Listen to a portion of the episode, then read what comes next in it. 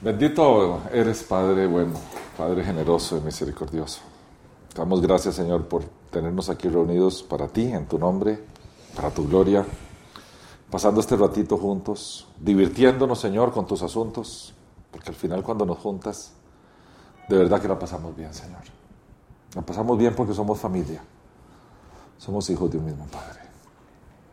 Gracias, Señor. Amén. Siguiendo, nos quedan tres lecciones de apologética. Después sigue historia bíblica. O sea, tres lecciones de apologética. Esta, la que sigue es ya más a fondo el tema del libre albedrío. No, perdón, la que sigue, sí, y después el dolor y finalmente creación y evolución. Desde una perspectiva de maestro, no del estudio de creación y evolución, sino desde una perspectiva de todo el material que hemos usado y juntarlo para hacer una exposición de, evolución, creación.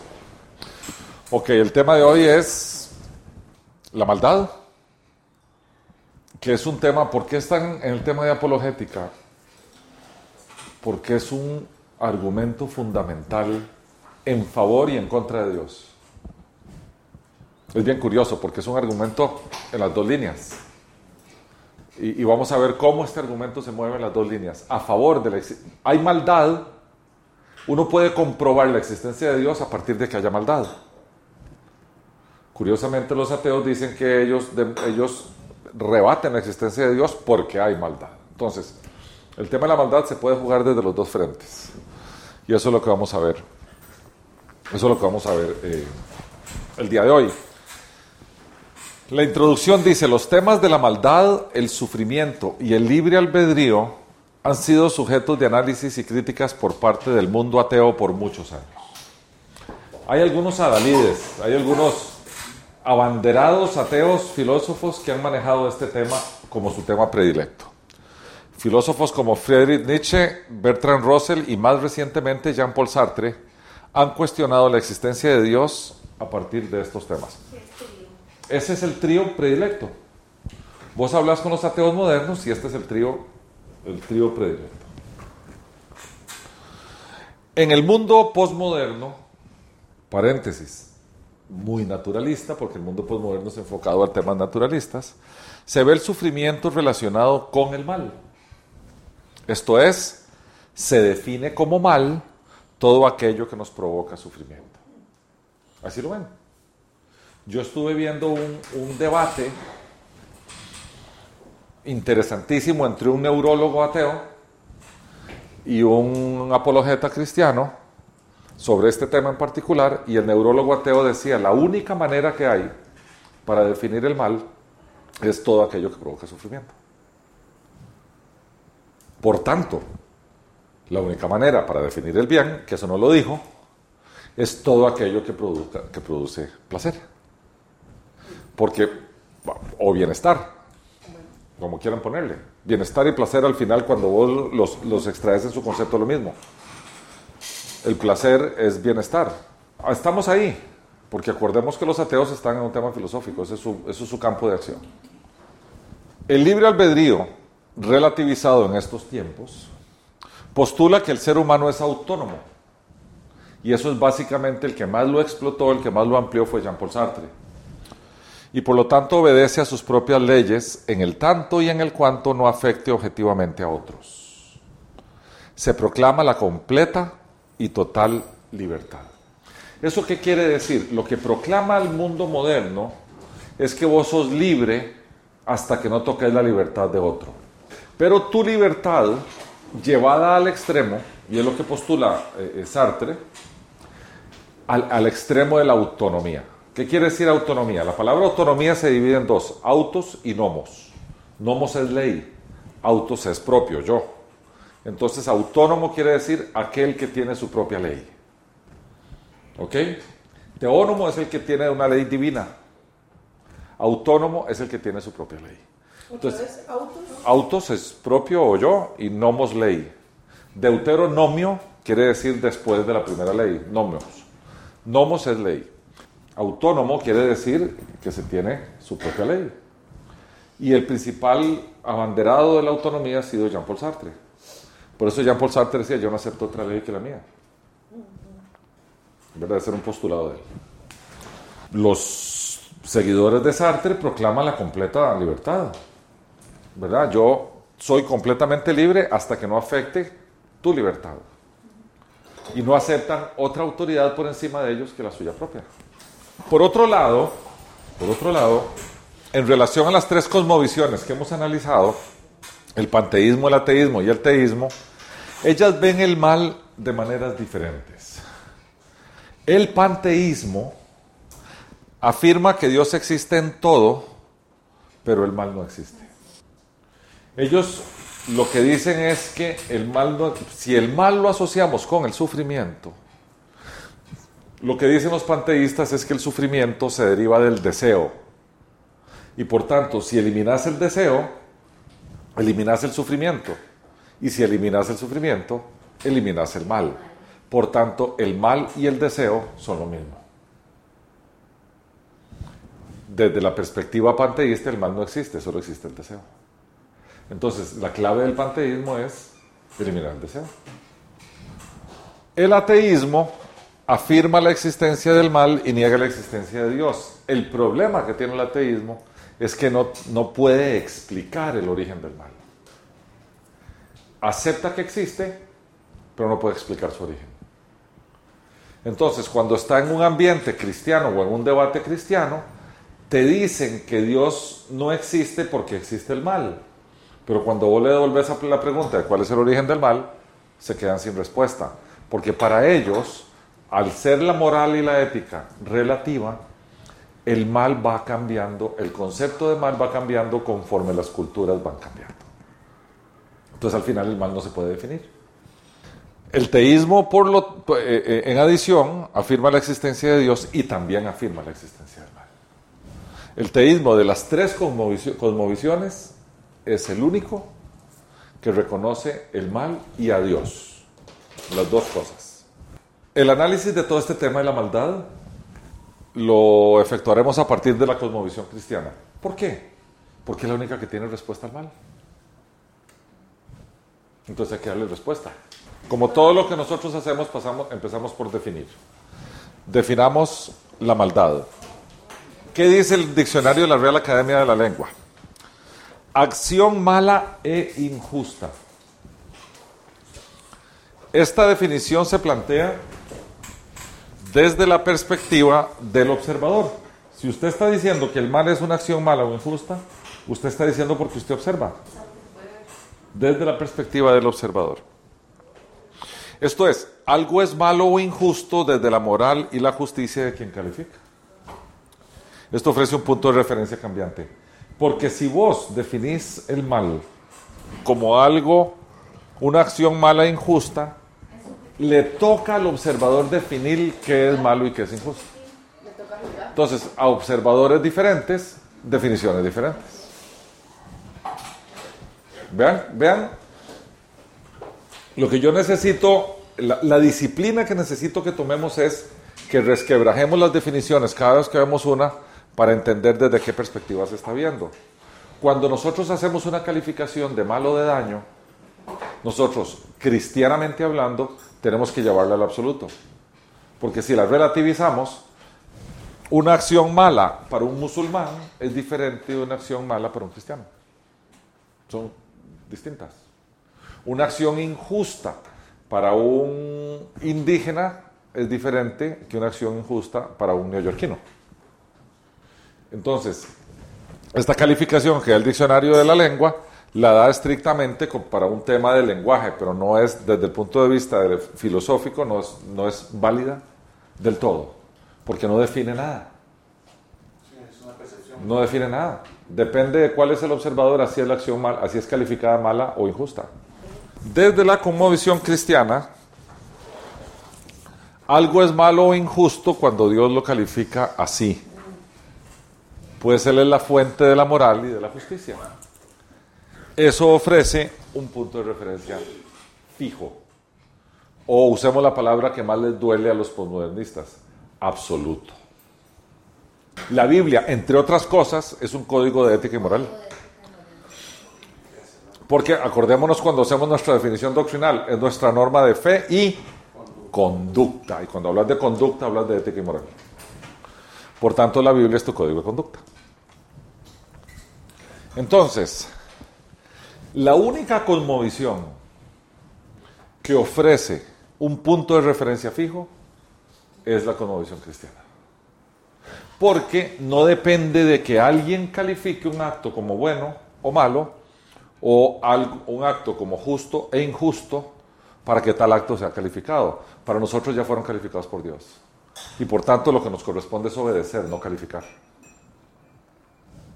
Entonces, la definición nuestra de maldad tiene que ver con la calificación de Dios. Por lo tanto, podemos equiparar la definición de maldad con desobediencia. Pues la manifestación divina de moral y justicia se concreta en las escrituras a partir de la obediencia a la voluntad de Dios, esto es, a sus mandatos e instrucciones.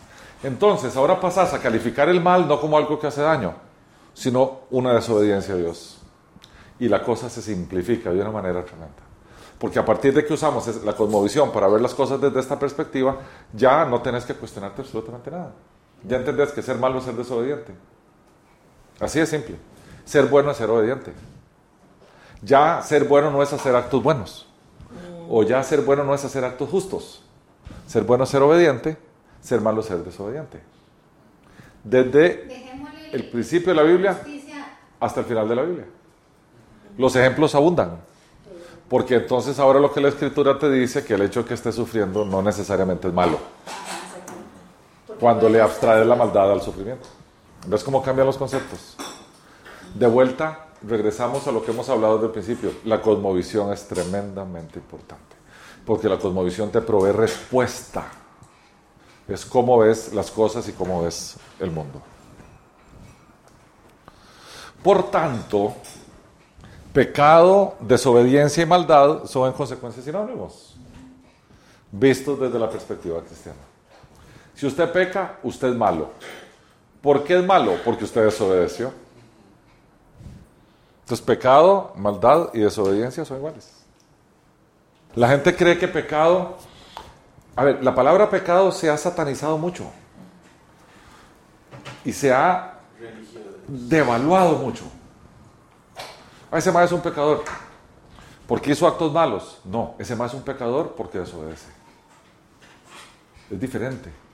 Usted quiere dejar de pecar, sea obediente. Así de simple. Usted quiere dejar de ser malo, obedezca. Obediencia, santidad, tiene que ver con ser bueno delante de los ojos de Dios. Jesús lo dijo en la última cena. Si me amáis, guardad, guardad mis mandamientos.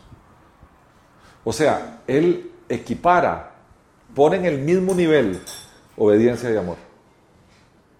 Él dice, usted me puede decir que me ama, pero no me desobedece, mentiroso.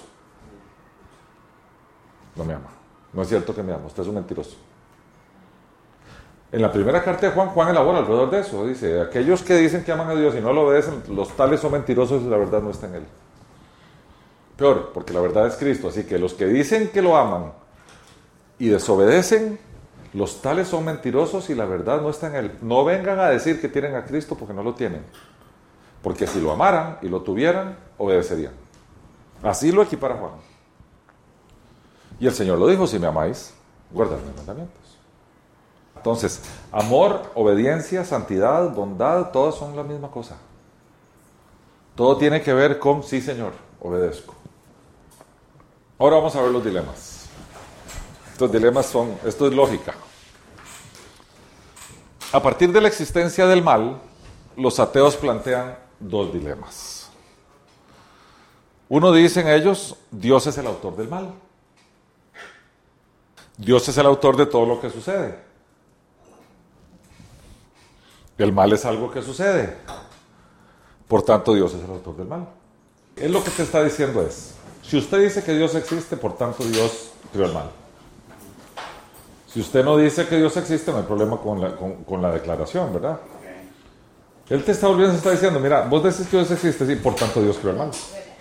Y vos decís, ¿por qué Dios creó el mal? Entonces te dicen, Dios es el autor de todo lo que sucede. El mal es algo que sucede, por lo tanto, Dios es el autor del mal.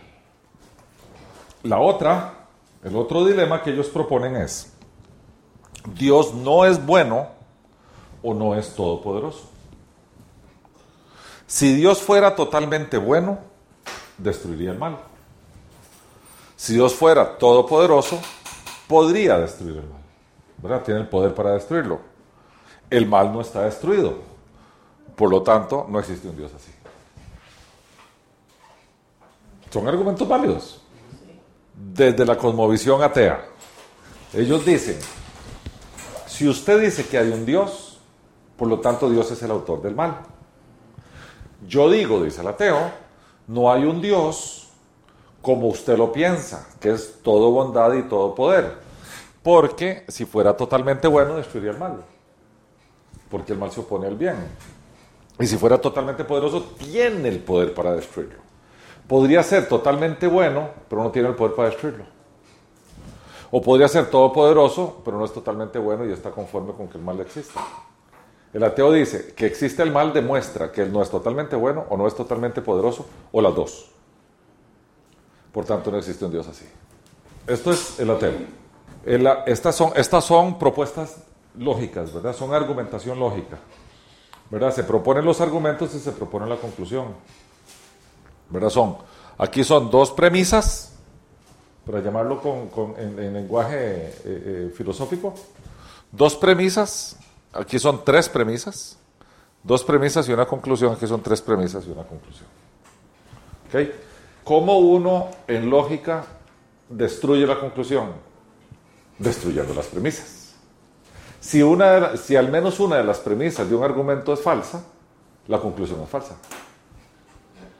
Esto es, esto es debate, ¿verdad? Esto es, esto es eh, adiestramiento o entrenamiento para debate.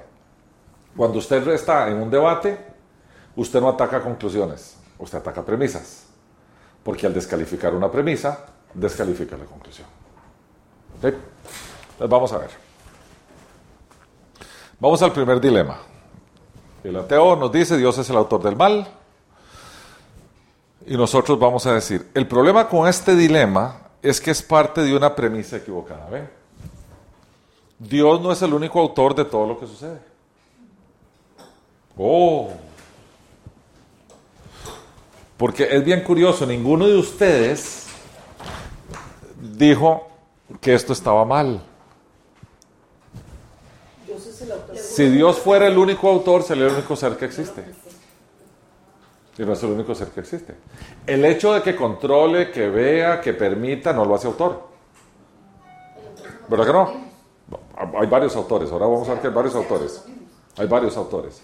No lo hace el autor, porque entonces nosotros seríamos, si nosotros también fuéramos coautores del mal, ya esta premisa desaparece. Dios no es el único autor del mal, porque nosotros también somos autores. El diablo es otro. Dios no es el único autor del mal.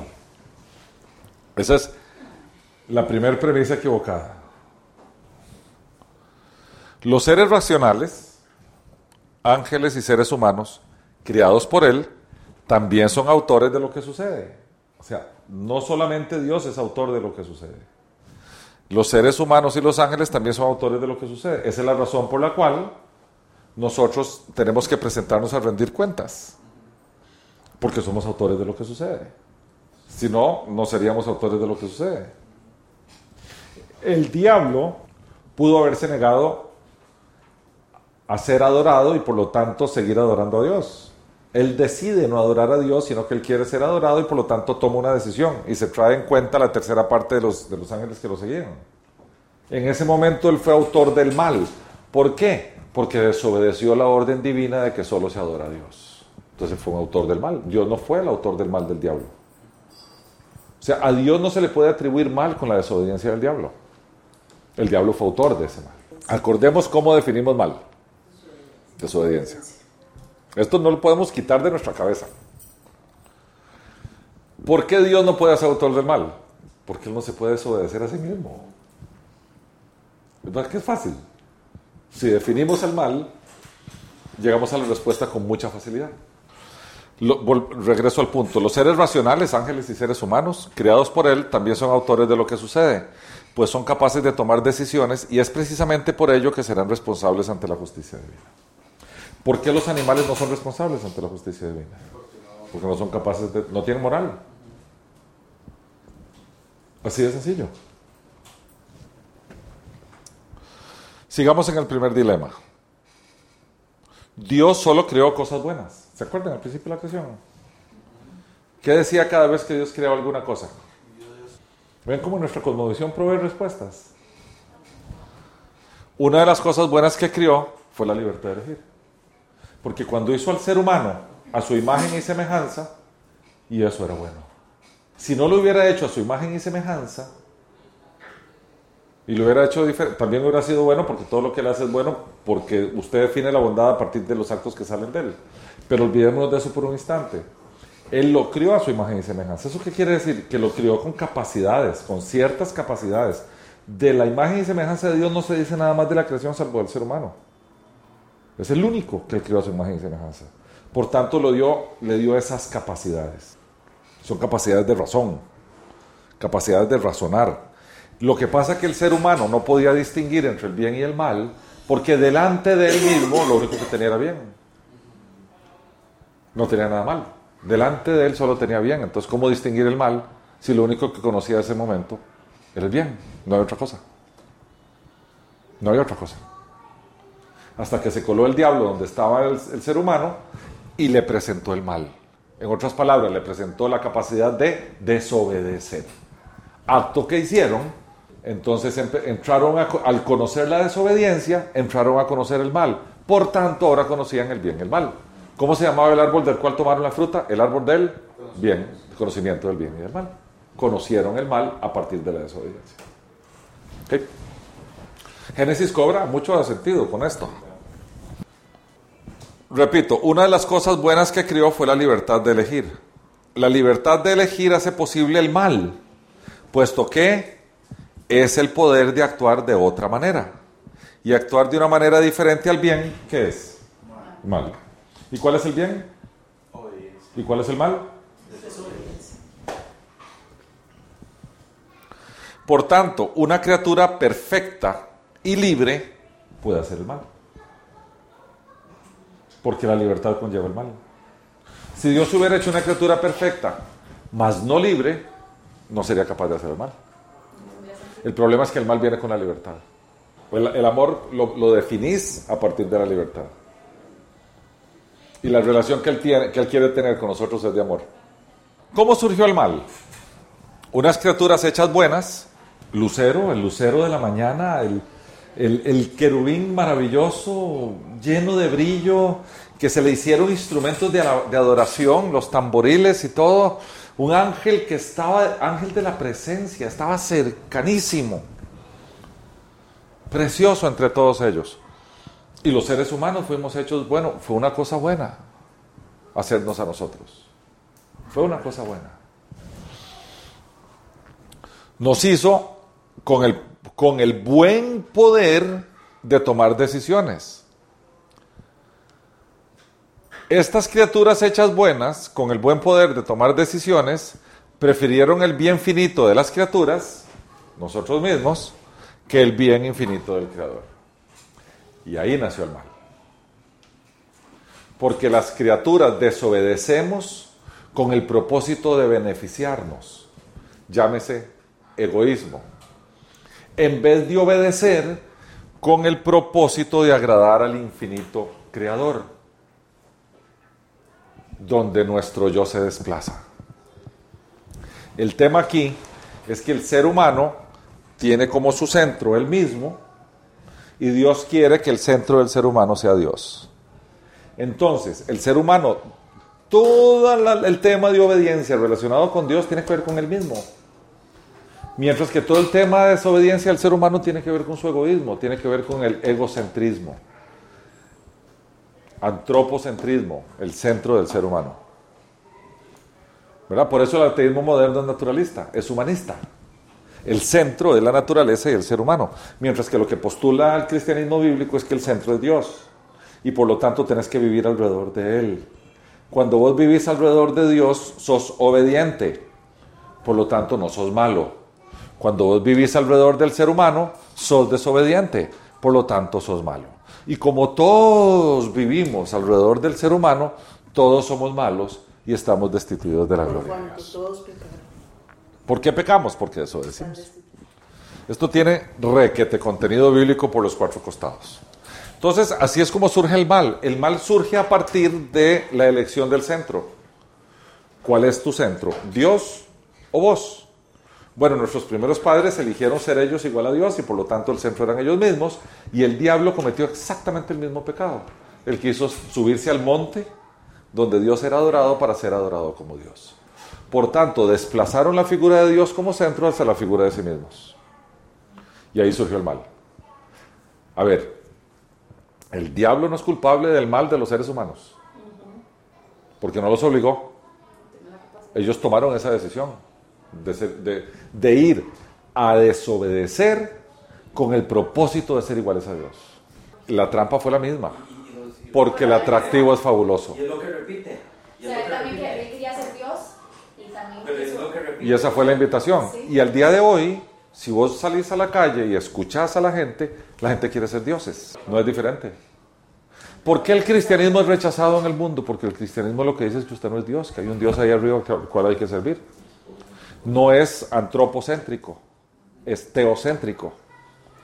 Mientras que el mundo es antropocéntrico, el ser humano es lo que es valioso. Pero el ser humano cuando soy yo, no cuando es el otro. Vamos al segundo dilema. Perdón, el primer dilema entonces queda resuelto en el sentido de cuál es, dónde está la autoridad del mal, ¿verdad? Porque recordemos el primer dilema que decía.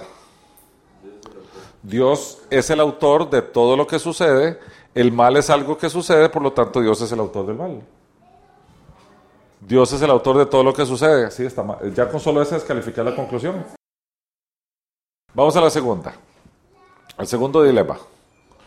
El segundo dilema dice, Dios no es bueno o no es todopoderoso. Si Dios fuera totalmente bueno, destruiría el mal. Si Dios fuera todopoderoso, podría destruir el mal. El mal no está destruido, por tanto no existe un Dios así. Volvamos otra vez a las premisas. Desde el teísmo, este dilema se puede argumentar de la siguiente forma. Dios es totalmente bueno y quiere derrotar el mal. Entonces, empecemos por aquí. Dios es totalmente bueno. Destruiría el mal. Quiere derrotar el mal. ¿Está, bien? ¿Estamos de acuerdo? Dios es totalmente bueno y quiere destruir el mal. Entonces el ateo te va a decir, ajá, si no lo destruyes porque no puede. Dice, ¿verdad? Que la segunda premisa de aquí. Si Dios fuera todopoderoso, podría destruir el mal. Nosotros le diríamos, Dios es todopoderoso y en efecto puede derrotar el mal. El tema es que el mal no se ha derrotado todavía. Todavía. Esta es la clave para resolver el dilema. Todavía. Desde la cosmovisión cristiana, que es la que nos están ventilando aquí, ¿verdad? Nos están diciendo, usted dice que Dios es bueno y que Dios es todopoderoso. Entonces nos están sacando la cosmovisión cristiana aquí a cuestionarla. O sea, si es cierto. Dios es totalmente bueno y desea destruir el mal. Dios es todopoderoso y tiene el poder y la capacidad para, para- para destruir el mal. El tema es que el mal no se ha derrotado, como dicen ellos, ¿verdad? El mal no está destruido, el mal no está destruido. Todavía. Porque en nuestro libro dice eso. Dice que no está derrotado todavía. Y nos habla de todas las cosas que están pasando. Pero nos dice que va a llegar un momento en que sí va a estar completamente derrotado. Y entonces se va a cumplir la premisa, ¿verdad? El mal se derrotará un día. Y no va a existir más el mal. Desde nuestra perspectiva. Desde la cosmovisión cristiana. Ahora bien, queda por defender porque no lo derrota todavía. ¿Verdad que esa es una buena pregunta? Él dice que él es paciente, que él es tardo para La ira. la ira. Lo que hace el cristianismo diferente es esa esperanza. Los cristianos somos, somos humanos con esperanza. ¿No es cierto? No te lo digo en serio. El, el cristianismo bíblico se caracteriza porque es, un, porque es un grupo de personas con esperanza. Pero es que vea lo generoso que es Dios. Dios pudo no habernos dado la Biblia. La Biblia es la que nos trae el todavía y lo concreta.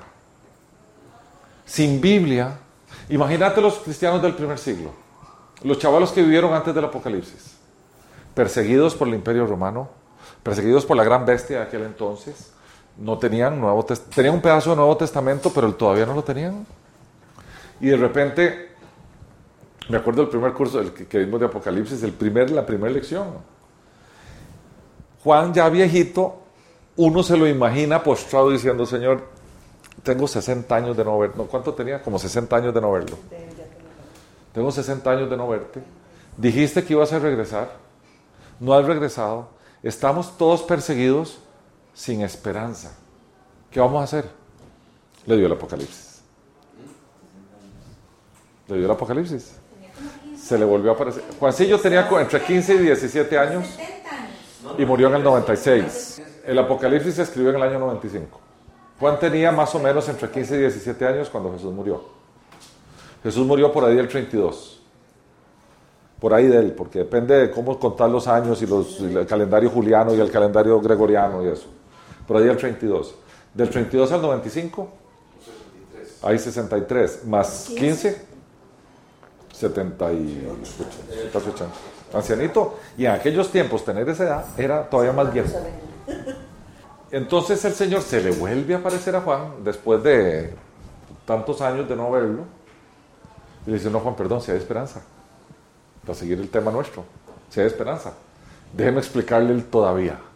¡Bum! Él hizo el apocalipsis. ¿Es él todavía? Causas de la maldad.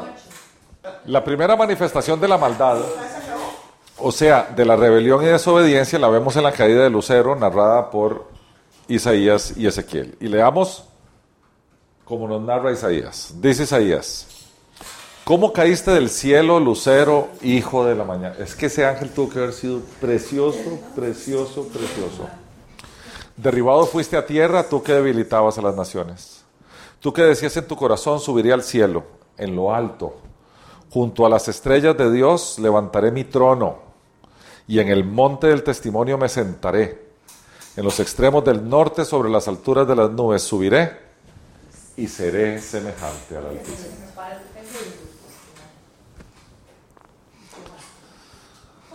Y por otro lado, Ezequiel nos lo narra de la siguiente forma. Así ha dicho Jehová el Señor. Tú eras el sello de la perfección, lleno de sabiduría y de acabada hermosura. En Edén, en el huerto de Dios estuviste. De toda piedra preciosa era tu vestidura, de cornerina, topacio, jaspe, crisólito, berilo y onice de zafiro, carbunclo, esmeralda y oro. Los primores de tus tamboriles y flautas fueron preparados para ti en el día de tu creación. Imagínate, ya había instrumentación de adoración para cuando Él fuera creado. Tú, querubín grande y protector, yo te puse en el santo monte de Dios. Allí estuviste, en medio de las piedras de fuego te paseabas.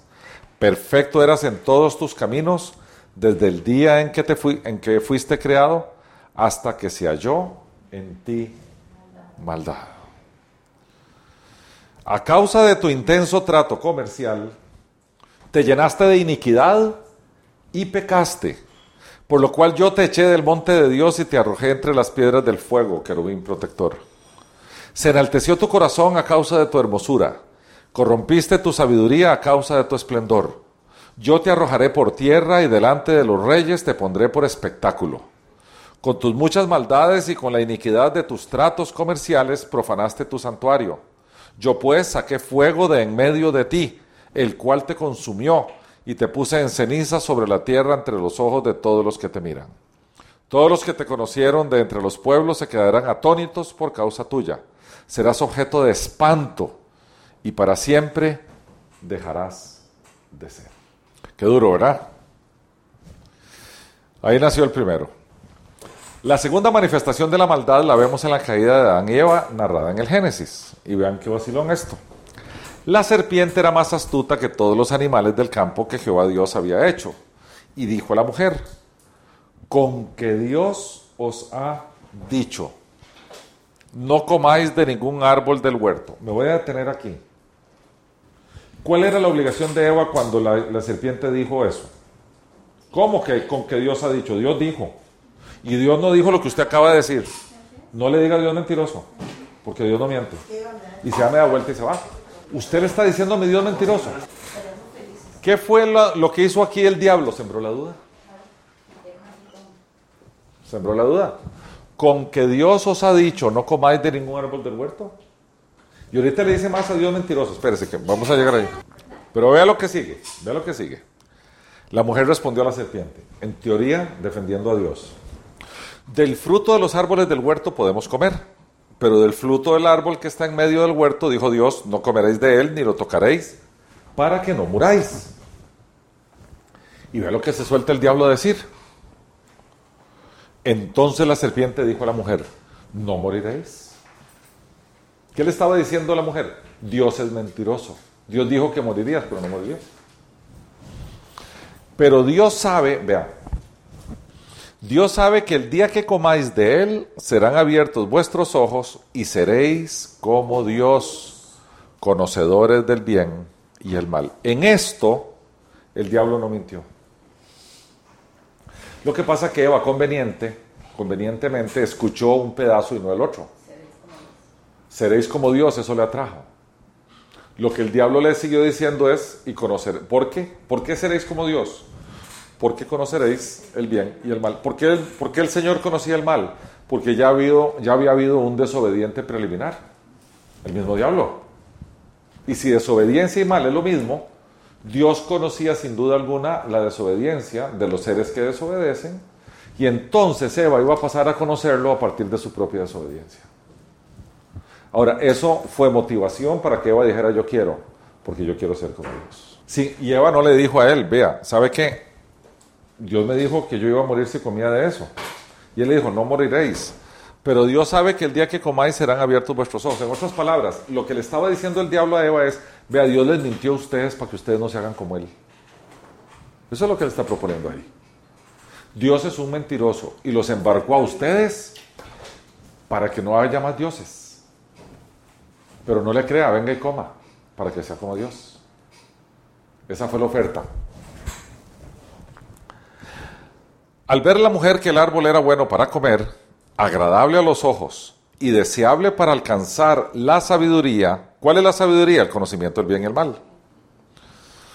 Tomó de su fruto y comió. Y dio también a su marido, el cual comió al igual que ella. Aquí hay una hipótesis. Hay unos que dicen que Adán estaba a la par de Eva oyendo la oferta. Y que Eva no tuvo que convencerlo, solo le dijo tomar. Porque el otro estaba oyendo. Hay otros que dicen que Adán no estaba y que Eva fue y lo convenció y comió. La Biblia dice lo que dice. Sencillamente la Biblia dice que Adán también comió.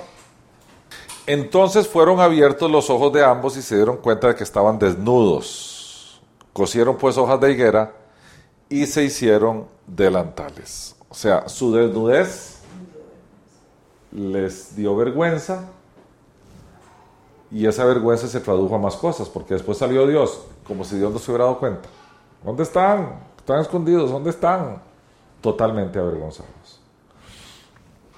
Ahí empezó el mal en esos dos actos que acabamos de ver. Nadie sabe por cuántos años estaban ahí, pero estaban ahí, fascinados. Bien, a partir de entonces, la naturaleza de los humanos es heredada de Adán, siendo una naturaleza caída y proclive al pecado. Por eso es que Pablo afirma en Romanos, por cuanto todos pecaron y están destituidos de la gloria de Dios. ¿Por qué todos? Porque todos venimos de ahí. Si hubiera alguien que viene de otra fuente, no heredaría esa condición. Pero todos venimos de ahí.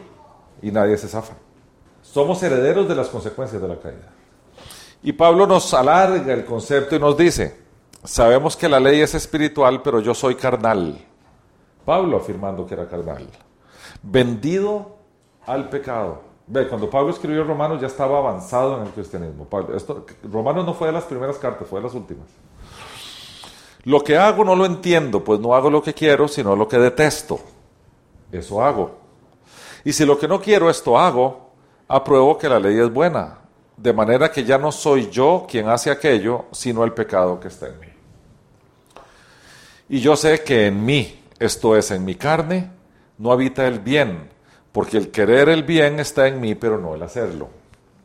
No hago el bien que quiero, sino el mal que no quiero, eso hago. Y si hago lo que no quiero, ya no lo hago yo, sino el pecado que está en mí. Ahí está clarita nuestra naturaleza pecaminosa. A partir de entonces la Tierra, con todo lo que implica la naturaleza, el cosmos, hecha buena por Dios en los inicios, porque Dios vio que todo era bueno, está maldita, con frecuencia es destructiva y en espera de redención. Dice Génesis 3:17, y al hombre dijo, por cuanto obedecisteis a la voz tu mujer y comisteis del árbol que te mandé diciendo, no comerás de él, maldita será la tierra por tu causa. La tierra, ¿por qué, ¿por qué el Señor maldice la tierra? Pero ¿por qué la tierra? ¿Qué tiene que ver la tierra en esas consecuencias? Pero ¿qué tiene que ver la tierra? La tierra había sido puesta bajo el gobierno de quién? No, de Adán. En sus inicios, en sus inicios, claro, cuando cae, cae todo. Porque Dios hizo la creación y puso al ser humano como cabeza de su creación. Y le dijo, y hizo juzgar la tierra. El ser humano tenía que administrar la tierra conforme al corazón de Dios. O sea, el ser humano era un mero administrador y lo habían puesto como cabeza de eso. Al caer el ser humano, lo tenía que mandar a habitar de conformidad con su caída. Entonces cae el ser humano y cae la tierra que él gobierna también. Después de eso, el ser humano pasa, el como, como resultado de su caída, el ser humano pasa el gobierno de la tierra de quien él se hizo esclavo, el padre del pecado que fue el diablo.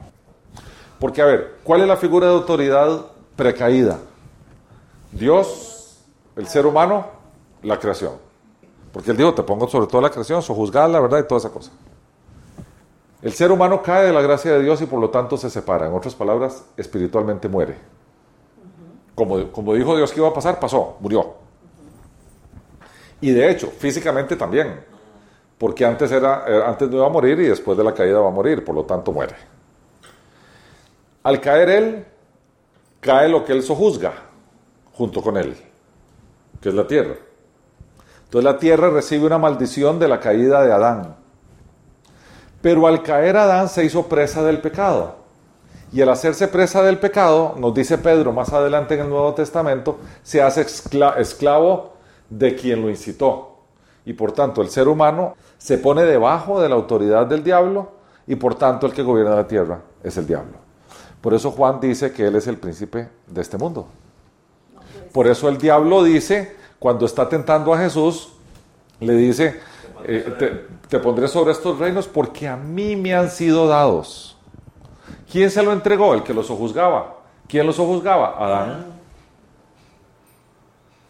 Entonces ahora el diablo es el dueño de esta cosa porque él esclavizó al que era el jefe. No, es que fue una consecuencia lógica porque Adán no podía habitar después de la caída en una tierra, en una tierra bendita. Cayó dentro de su maldición. Y su hábitat fue maldito. ¿Verdad? Y la tierra es maldita desde entonces. Pero, a ver, volvamos al todavía. Sin embargo, sin embargo, vea qué bonito lo que Pablo escribe aquí en Romanos. Dice, porque el anhelo ardiente, ardiente de la creación es el aguardar la manifestación de los hijos de Dios. Porque ¿cómo se redime la tierra? A partir de la redención de aquel que cayó. Porque si la tierra fue maldita por la caída del hombre, ¿cómo va a ser la tierra redimida? Por la redención del hombre. La lógica divina es aplastante aquí. Dice, la creación fue, la creación fue sujetada a vanidad, no por su propia voluntad, sino por causa del que la sujetó en esperanza. Por tanto, también la creación misma será libertada de la esclavitud de corrupción a la libertad gloriosa de los hijos de Dios. Sabemos que toda la creación gime a una y aún está con dolores de parto hasta ahora, todavía. ¿Ok? Entonces la creación misma va a ser redimida en el momento en que el ser humano lo sea. Cuando llegamos a ver el juicio en Apocalipsis 20, nos damos cuenta que dice que se va a hacer un nuevo cielo y una nueva tierra. La creación va a ser eh, eh, ¿cómo se llama? redimida en ese momento. Hay algunos que postulan que va a ser todo eliminado y va a nacer de cero. Hay otros que dicen que sencillamente va a ser renovado. Yo creo que va a ser renovado porque hay una promesa de redención para la creación. Por tanto, no puede ser destruida y hecha otra vez, sino más bien va a ser renovada, va a ser hecha nueva a partir de lo que ya es. Porque esa es la promesa que hay aquí.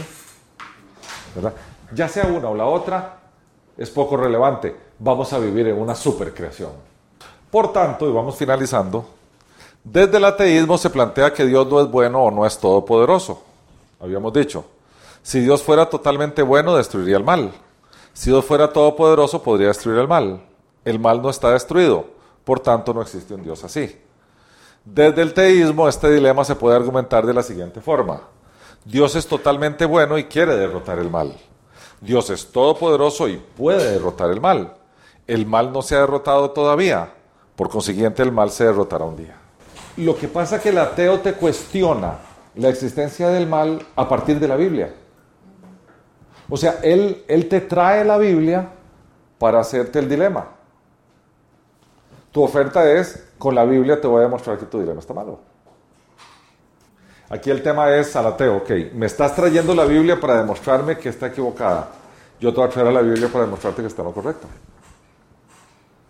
¿Verdad? Porque la Biblia dice que el, el mal va a ser derrotado en algún momento. Y te dice cuándo y cómo. Y te da el detalle. Para derrotar el mal, Dios debe destruir a Lucero o Lucifer. Lo tiene que destruir. Y dice Apocalipsis 20:10, y el diablo que los engañaba fue lanzado en el lago de fuego y azufre donde estaba la bestia y el falso profeta, y serán atormentados día y noche por los siglos de los siglos. O sea, si las dos causas son el diablo y el ser humano, aquí resolvemos la primera. No va a existir más maldad proveniente del diablo y sus ángeles. Y los que hacen mal y no se arrepintieron, el que no se halló inscrito en el libro de la vida fue lanzado al lago de fuego. Por tanto, el otro pedazo del mal también se va. Y finalmente la tierra, ¿verdad? Que hablamos de su redención. Apocalipsis 21 nos dice, entonces vi, dice, entonces vi un cielo nuevo y una tierra nueva hasta ese momento. Porque el primer cielo y la primera tierra habían pasado. Hay uno nuevo, un nuevo cielo y una nueva tierra. Por tanto, la tierra también se va a redimir. Por lo tanto, y formar una nueva humanidad sin sufrimiento, maldad y dolor, porque hay que responderle todavía, ¿verdad? Dice Apocalipsis 21, 3, 4. El tabernáculo de Dios está ahora con los hombres. Él morará con ellos. Ellos serán su pueblo y Dios mismo estará con ellos como su Dios. Enjugará Dios toda lágrima de los ojos de ellos. Y aquí viene. Y ya no habrá más muerte, ni habrá más llanto, ni clamor, ni dolor, porque las primeras cosas ya pasaron. Quiero hacer un énfasis. Las primeras solo se llaman primeras si hay segundas. Por tanto, las primeras cosas ya pasaron, nos invitan exactamente. Porque vienen los tiempos donde no hay llanto, donde no hay dolor, donde nadie gime, donde Dios está permanentemente en su pueblo y donde hay completa obediencia. Así se concreta el plan de Dios. Y así termina la Biblia. Ok. Oramos. Te damos gracias, Padre bueno, por, por darnos, Señor, tu palabra. Al final, Señor, todas las respuestas a nuestras preguntas están contenidas allí. Todo esto que vemos, Señor, de defensa de la fe, sale, Señor, se extrae de tu palabra, que es la que está llena de tus promesas y llena de la esperanza, Señor, con que vivimos nosotros cada día. Porque si hay esperanza, tú eres el Dios de la esperanza. La esperanza en persona de Jesús de Nazaret, quien vino aquí a hablarnos de esto, a reforzar eso. Eres tú, Señor, Jesús bueno, quien nos trajo la esperanza. Por eso creer en ti significa ser obediente, Señor. Creer en ti significa seguir donde tú quieras que nosotros vayamos. Creer en ti es considerarte como el buen pastor que va llevando las ovejitas hacia su redil. Creer en ti, Señor, es hacerte Señor de nuestras vidas. Es abandonar nuestro propio señorío y reconocer que solo hay un Señor, tú Jesús, el único Señor al cual rendimos cuentas el único Señor al cual obedecemos, el único pastor al cual seguimos. A ti y solo a ti, Señor, sea la gloria por siempre. Amén.